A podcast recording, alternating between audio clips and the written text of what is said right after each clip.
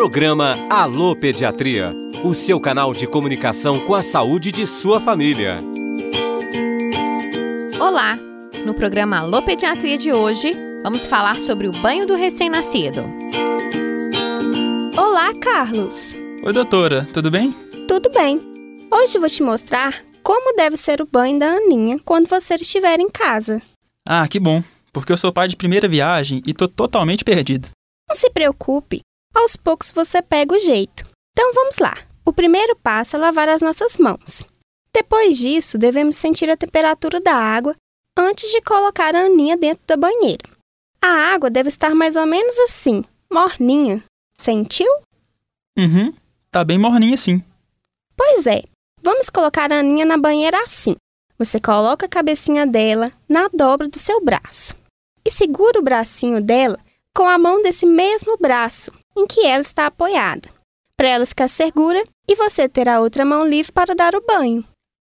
Doutora, mas ela tá chorando muito. Isso é normal? É normal que o recém-nascido chore durante o banho. É algo novo para ele e ele se sente muito inseguro. Aos poucos, a Aninha acostuma. Então, a primeira coisa que faremos é lavar o rostinho. Assim, aproveitamos que a água está limpa e sem sabonete, para que não irrite os olhinhos dela. Vamos passar apenas água, sem sabonete mesmo, por todo o rostinho. E no cabelo, posso passar shampoo? Não. No recém-nascido, devemos usar apenas sabonete neutro, aquele sem cheiro, sabe? Não podemos usar creme, colônia, talco, perfume, nenhuma dessas coisas enquanto o pediatra não liberar. Nossa, mas para que esse exagero todo? É porque a pele da Aninha é muito frágil, Carlos. E esses produtos podem causar alergia, deixar a pele irritada, vermelhinha. Ah, eu não sabia disso. Então, Carlos, não é bom usar nada desses produtos por enquanto. Continuando o banho, depois da cabeça, a gente vai lavar o restante do corpinho dela. O que, que é isso aqui no bracinho dela, parecendo um sebo? O nome disso é vernix caseoso. Ele é uma gordurinha mesmo que protege o bebê dentro do útero. Quando o bebê nasce, ela ajuda a manter ele quentinho, então não precisa ter pressa em tirar. Nossa, eu não queria imaginar isso. Pois é. Agora vamos para o umbigo. A gente lava o umbigo normalmente, sem esfregar muito. Aí depois lavamos a vagina. Tem que ser assim, ó. Começando por ela, nesse sentido, dela até o bumbum.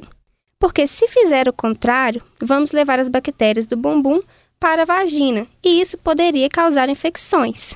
Pronto! Agora vamos apenas secar a Aninha, cuidar do umbigo e vestir a roupinha dela. Ah, muito obrigado, doutor. Acho que com essas dicas eu vou me virar bem em casa. No programa de hoje, falamos sobre o banho do recém-nascido. Fique atento com a programação da Rádio FOP. Temos outras dicas de saúde para você e a sua família. Alô Pediatria. Apresentação Camila Versiani e Gabriel Pessoa. Captação de áudio e edição João Lucas Palma. Sonoplastia Cimei Gonderim. Direção de rádio Danilo Nonato e Gláucio Santos. Produção Saúde no Ar. Informação em saúde pelas ondas do rádio. Coordenação geral Professora Aline Joyce Nicolato. Realização Central de Comunicação Público Educativa. Rádio FOP 106.3 FM. Universidade Federal de Ouro Preto.